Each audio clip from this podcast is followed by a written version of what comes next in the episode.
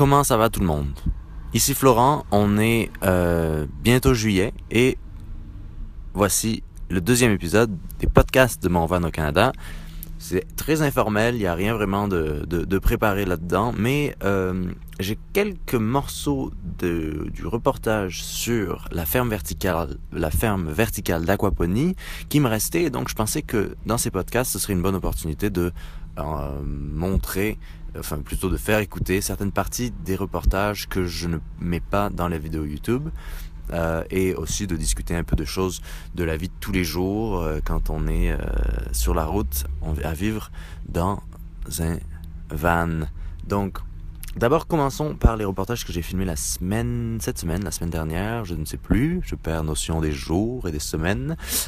donc le premier c'était à Rosemont, dans le quartier de Rosemont, comme vous l'avez sûrement vu, sinon allez voir la vidéo c'est sur cette ferme verticale, urbaine qui est par euh, Émilie euh, Nollet et Olivier Demers Dubé, qui sont deux entrepreneurs euh, qui sont passés par HEC, je crois tous les deux, et qui ont voilà, qui ont voulu merger en fait leur passion pour l'entrepreneuriat et pour l'agriculture urbaine, qui est un domaine assez problématique dans le sens où euh, il fait beaucoup de sens d'avoir de l'agriculture urbaine, mais les structures en place, comme d'habitude, ne sont pas vraiment euh, euh, favorables à avoir des fermes urbaines.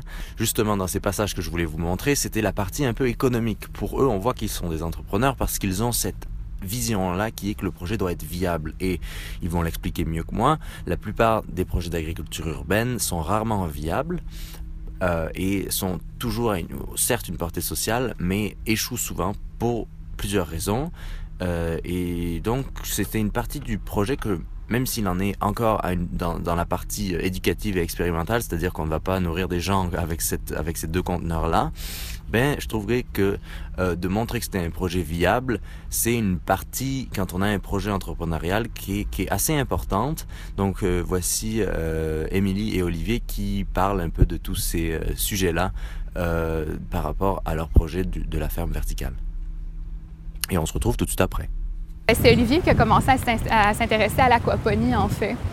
Olivier et moi, on s'est rencontrés il y a trois ans à peu près, un petit peu plus que trois ans, à son émission de radio qu'il animait à l'époque, qu'il avait cofondée, qui s'appelait Montréal par la racine. C'est une émission de radio qui traitait d'agriculture urbaine en ville.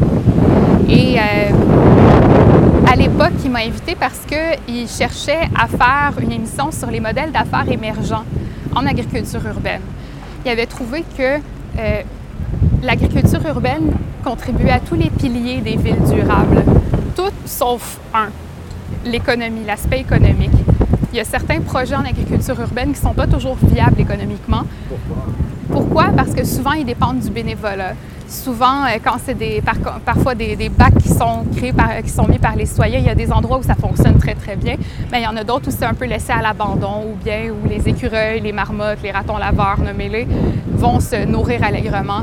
Puis à ce moment-là, la rentabilité par rapport au coût initial d'investissement pas au rendez-vous. La majorité des projets sont d'abord pensés pour l'aspect social, pour faire la promotion de, valeurs sociales, la promotion de valeurs environnementales, et sont moins pensés euh, pour une forme de rigueur au niveau de la rentabilité euh, du modèle des affaires, du modèle d'affaires. Alors, on est une entreprise sociale. Notre objectif principal, c'est de nourrir les gens, euh, nourrir les populations défavorisées, s'intégrer dans des, des aires alimentaires, faire l'éducation relative à l'environnement. C'est ce pourquoi on existe. Par contre, pour pouvoir remplir ces objectifs-là, nous devons être rentables économiquement. C'est un impératif. Alors, l'aquaponie est intéressante pour exactement cette raison. C'est que, comme on l'a vu, sur 3,2 mètres carrés, on a 400 plants qui poussent. Ça nous permet d'avoir une très grande production, une très grande productivité et donc de venir éponger nos coûts. Donc, d'avoir un modèle d'affaires qui est rentable, pour répondre à notre mission sociale. La question qu'on se posait, c'est comment faire un modèle viable en agriculture urbaine pour pas euh, qu'on soit euh, qu'on ait des fermiers qui soient pauvres comme tout, mais qui puissent avoir qui puissent avoir au moins un, salaire décent pour être capable de, faire vivre une famille. Alors c'est la question qui nous intéressait parce que des études qui sont sorties récemment qui montraient que l'agriculture urbaine, les gens qui la pratiquent vivent souvent dans la pauvreté. Euh, quand ils décident d'en faire une carrière. Alors, comment est-ce qu'on fait pour que quelque chose d'aussi important que l'alimentation ne soit pas, euh, ne soit pas synonyme de pauvreté. Le stade commercial, c'est vraiment comme ça que le projet va devenir économiquement viable et qu'on va pouvoir remplir pleinement le potentiel de la mission de l'entreprise.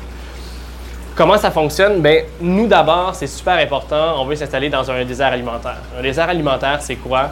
C'est un endroit où euh, il n'y a pas de source d'alimentation saine à moins de 500 mètres à pied. Et selon cette définition-là, il y a 40 de l'île de Montréal euh, qui est un désert alimentaire dans des secteurs qui sont très évidents. Et ces secteurs-là sont habituellement quoi? Bien, c'est habituellement des secteurs où il y a une haute concentration de population à faible revenu, population défavorisée. Ça va de pair ensemble. Il y a peu de verdure dans ces endroits-là. Alors pour nous, c'est important de s'implanter dans ces endroits-là pour pouvoir pallier à l'offre alimentaire. Et ça tombe bien, entre guillemets, parce que la raison pour laquelle on a designé un système dans des conteneurs, c'est pour démontrer la flexibilité, la malléabilité d'une technologie comme l'aquaponie, de se mouler à n'importe quel environnement. On peut, en toute sainteté, toute sécurité, intégrer des systèmes comme celui-ci et produire énormément de nourriture. Donc, en gros, faire de l'économie circulaire, utiliser ce qui se trouve déjà sur un territoire, faire ce qu'on appelle du rétrofitting en, ingénierie et adapter un système de production alimentaire à euh, des bâtiments qui existent déjà et faire de la bouffe. Donc voici assez intéressant de voir euh, leur, euh, leur approche qui est très pragmatique, mais euh, est-ce que c'est comme ça qu'on amène des projets à long terme et de, de façon plus globale, plus mainstream? C'est sûrement le cas, c'est sûrement la façon de faire. En tout cas, c'était le reportage de lundi, ça va faire euh, plus d'une semaine maintenant. Le second reportage était sur les euh, cabanes dans les arbres. Alors ça, c'est le sujet est assez simple. C'est euh, une compagnie qui fait des cabanes et qui a un domaine dans les Laurentides. Et donc la vidéo, vous pouvez aller la voir encore une fois sur la chaîne YouTube de Mon Van Canada. Et euh, quelque chose qui est pas dans la, vidéo, c'était l'aspect euh, comment cette terre a été choisie. Et c'était assez drôle parce qu'il y a beaucoup de... Et c'est quelque chose qui est assez récurrent euh, au Québec et au Canada. Euh, c'est que cette terre était plus rentable. Donc elle était exploitée par un, un parc régional qui ne faisait qui n'était vraiment plus rentable. Donc euh, ils savaient pas quoi faire de cette terre. Et la seule manière de rendre une terre rentable, c'est d'en faire un domaine forestier de, de, de coupe de bois.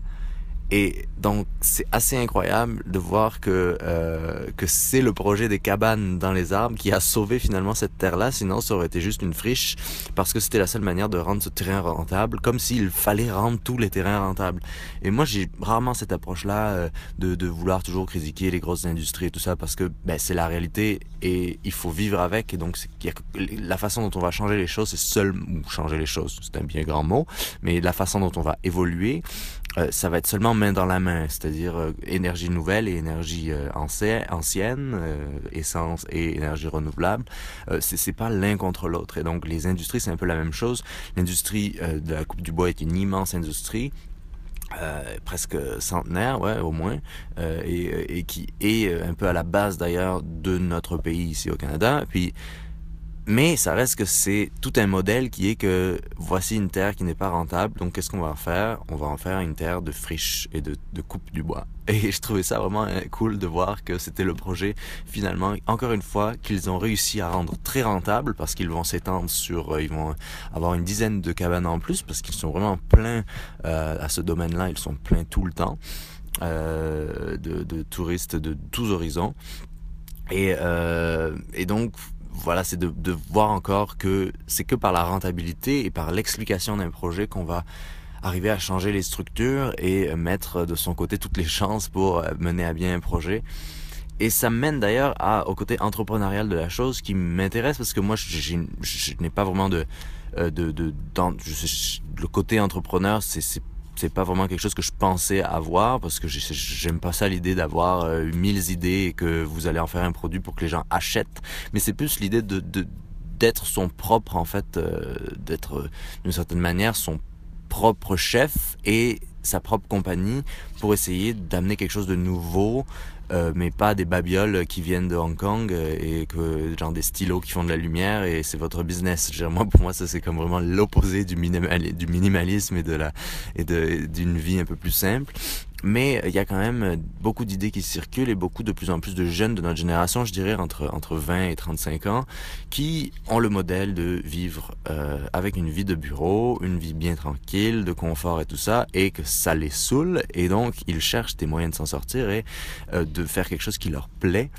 Et euh, je parlais avec un ami qui lui a une idée de, qui est ingénieur et qui a une idée de lance qui, est vraiment euh, tanné de, la vie de bureau et qui a cette idée de faire une entreprise de, de, de, d'énergie renouvelable urbaine. Euh, j'en dis pas plus parce que sinon ça va piquer son idée.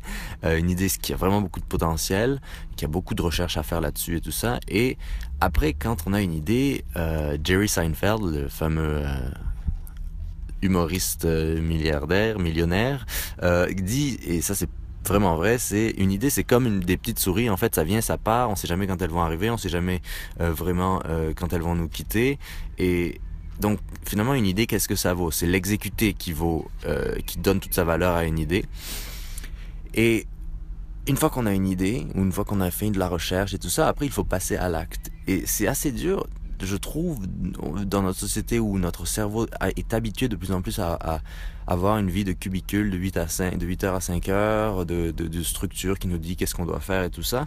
Donc, c'est pas donné à tout le monde de, de, de pouvoir avoir une discipline euh, euh, tout de suite quand on a un projet entrepreneurial. Et donc, je parlais avec, avec cet ami-là.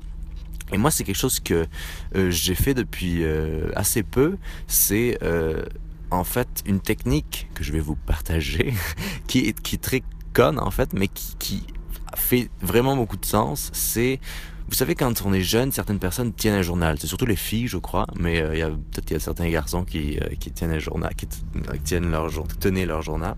Et, euh, et, et, et je sais pas à quel moment on arrête de faire ça ou euh, sûrement quand on entre dans l'âge adulte et qu'on a des responsabilités entre guillemets et qu'on est trop important pour euh, tenir un journal. Et je trouve que le journal c'est la seule manière d'être vrai avec soi-même en fait pour pouvoir euh, mener à bien un projet. C'est-à-dire la technique est la suivante, c'est tous les soirs vous, mettons vous avez une idée, un projet, euh, même les plus les, désirs les plus fous, les plus ridicules, mais quelque chose que vous voulez faire, que, qui, vous, savez qui vous rend, rend, rend heureux. Mais tous les soirs, ce que vous allez faire, c'est que vous allez écrire comme un carnet de bord où vous allez écrire en toute sincérité ce que vous avez fait ou pas fait, mais principalement ce que vous avez fait pour avancer vers cette idée et vers ce changement que vous voulez faire dans votre vie. Et je trouve ça tellement euh, vraiment c'est euh, ça change la donne en fait euh, euh, parce que ça nous met ça nous oblige à être dans l'action. Et moi par exemple dès que j'arrête de le faire il y a des certains jours où je le fais pas euh, ben c'est comme je sais que je suis en train de me mentir parce qu'aujourd'hui je n'ai rien fait ou hier j'ai complètement euh, procrastiné toute la journée. Après c'est bien d'avoir des périodes un peu plus de repos, de confort, de, de, de, de, réflexion, mais ça reste que l'activité mène à l'activité et que tenir ce carnet de bord, ça oblige à avoir une certaine discipline. Et pour pourquoi pas dans un an, dans trois mois, dans trois ans, voir tout ce progrès que vous avez fait depuis la personne qui était dans le confort, de la routine, de se laisser aller avec le courant à cette personne qui a pris en charge certains aspects de sa vie et euh, ou même même personnel et qui tous les jours a progressé que ne serait-ce de d'un centimètre ou euh, d'une immense parce que c'est toujours on pense toujours à un grand changement, mais le changement, il est jamais grand. Le vrai changement, le, le véritable changement, c'est celui qui arrive progressivement, qu'on ne voit pas venir, mais dont on peut être maître, en fait, si on arrive à justement euh, garder trace de, de, de, de l'avancée, de progresser, d'avancer, de reculer, d'avancer, de reculer. C'est comme ça qu'on progresse vers quelque chose. Et donc, cette technique de euh, tenir un carnet de bord, c'est, euh, je trouve ça vraiment cool parce que c'est, je sais que moi, mon grand-père faisait ça avec tous les jours, raconter qu'est-ce qui s'était passé dans sa journée. Et euh, l'autre, partie de, de, de, de, tenir un carnet de bord, c'est aussi ça, c'est de parce que les journées passent tellement vite, le temps passe tellement vite après, qu'on nous en oublie les choses qu'on a faites et qu'on oublie qu'est-ce que nous on veut deep down, qu'est-ce qu'on veut devenir, qu'est-ce qu'on veut être, qu'est-ce qu'on veut faire, qui on veut être. Et, et, et donc c'est bien d'avoir ça pour un peu se rappeler, revenir un peu à l'essentiel ou revenir aux choses que nous, qui à nos valeurs premières ou à nos envies, qui, qui, de tout ce qu'on voulait faire dans le fond, euh, euh, tout ce qui nous importait plus, et, euh, et de, de, se le rappeler tout le temps, de faire la méthode Coe, et euh, pour se rappeler tous les jours des choses qu'on veut faire. Donc euh, Voilà un peu l'histoire. Euh, ça va faire combien de temps? Oh, wow, 10 minutes.